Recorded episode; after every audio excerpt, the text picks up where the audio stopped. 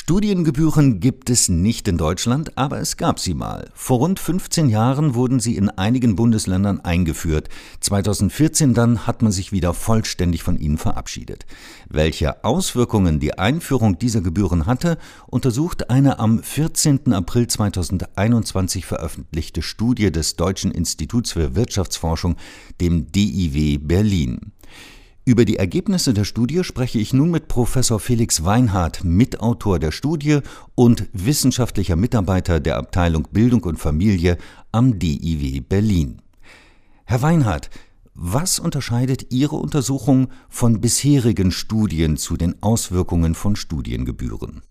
Ja, also als in Deutschland 2006, 2007 in äh, sieben Bundesländern Studiengebühren eingeführt wurden, da hat man etwas sehr Unübliches gemacht denn diese wurden auch von bereits eingeschriebenen Studierenden verlangt.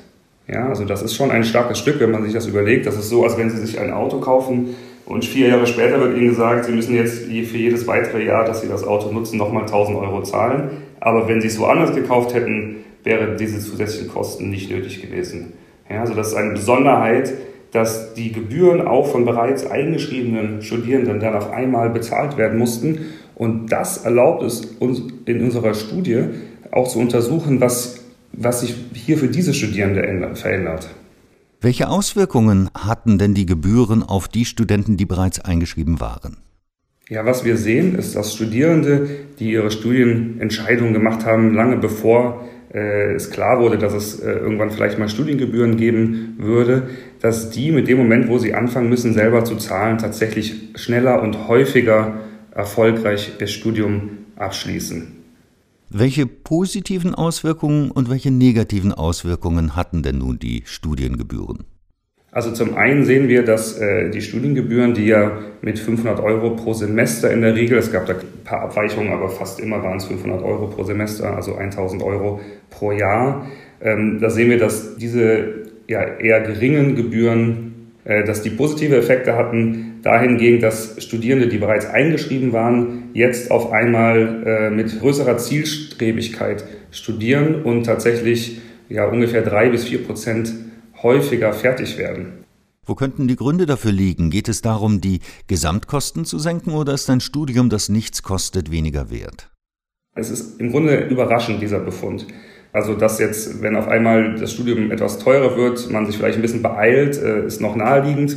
Aber wir finden ja tatsächlich, dass Studierende, die ohne Gebühren gar nicht fertig geworden wären, dann tatsächlich häufiger erfolgreich ihr Studium abschließen. Ja, es geht also nicht nur darum, dass es jetzt schnellere Abschlüsse gibt, sondern tatsächlich auch mehr Abschlüsse. Ähm, und das ist natürlich nicht so einfach zu erklären. Wir haben uns dann verschiedene mögliche äh, Gründe angeschaut. Ähm, eine Möglichkeit wäre natürlich, dass die Studiengebühren eingesetzt wurden, wofür sie ursprünglich auch mal geplant waren, nämlich die Qualität der Lehre zu verbessern und auf diese Art und Weise es dann Studierenden zu ermöglichen, häufiger abzuschließen. Für diese Hypothese finden wir jedoch keine Evidenz in unseren Daten. Also das scheint nicht der Fall zu sein. Ja, also wir sehen, dass auch Studierende, die beispielsweise nicht zahlen mussten, aber das gleiche Studium studieren, die werden zum Beispiel nicht schneller.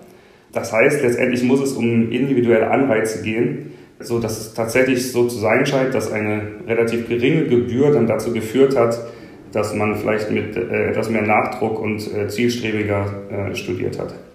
Inwieweit schrecken denn Studiengebühren Abiturientinnen ab, überhaupt ein Studium zu beginnen? Ja, das ist natürlich eine sehr wichtige Frage und in der Tat äh, eine Frage, äh, die die bisherige Literatur auch schon eingehend untersucht hat.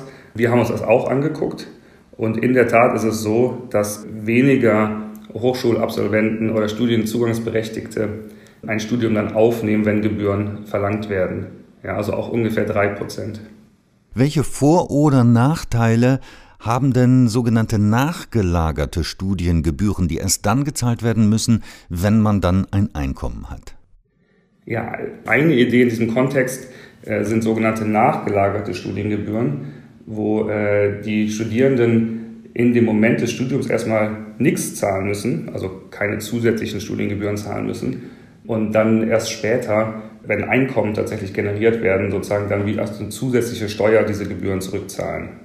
Das ist eine sehr schöne Idee, die ähm, dazu führen kann, dass diese negativen Effekte auf die Einschreibung äh, am Anfang gar nicht oder auf die Aufnahme von Studien nicht äh, entstehen. Äh, es ist natürlich aber auch schwierig administrativ umzusetzen und letztendlich wissen wir auch nicht, ob tatsächlich sich Studierende nicht auch durch nachgelagerte Gebühren abschrecken lassen. Studiengebühren wurden ja in Deutschland in allen Bundesländern wieder abgeschafft. Wie beurteilen Sie diese Entscheidung unter Berücksichtigung Ihrer Ergebnisse? Was spricht dafür, sie wieder einzuführen, was dagegen? Also man hat, als man die Studiengebühren abgeschafft hat, ja nicht nur die 2006, 2007 eingeführten Studiengebühren für die Regelstudienzeit abgeschafft, sondern ich vermute, ohne da weiter drüber nachzudenken, gleichzeitig auch die erst ein paar Jahre zuvor eingeführten Langzeitstudiengebühren auch wiederum mit abgeschafft, so dass wir tatsächlich jetzt in einer Situation sind, dass es weniger Studiengebühren gibt als unmittelbar vor der Einführung der Studiengebühren für Regelstudien 2006, 2007. Das ist eine Entscheidung, die auch äh, vor dem Hintergrund der, sage ich jetzt mal, nicht äh, fantastischen Finanzierung der Hochschulen ähm, ja vielleicht nochmal über, zu überdenken wäre. Was aber natürlich wichtig ist, ist, dass wenn über Studiengebühren äh, nachgedacht wird, dass diese dann auf eine Art und Weise erhoben werden, dass äh, dadurch keine zusätzlichen sozialen Ungleichheiten entstehen. Herr Weinert, vielen Dank. Ich danke Ihnen für das Gespräch. Ja, vielen Dank.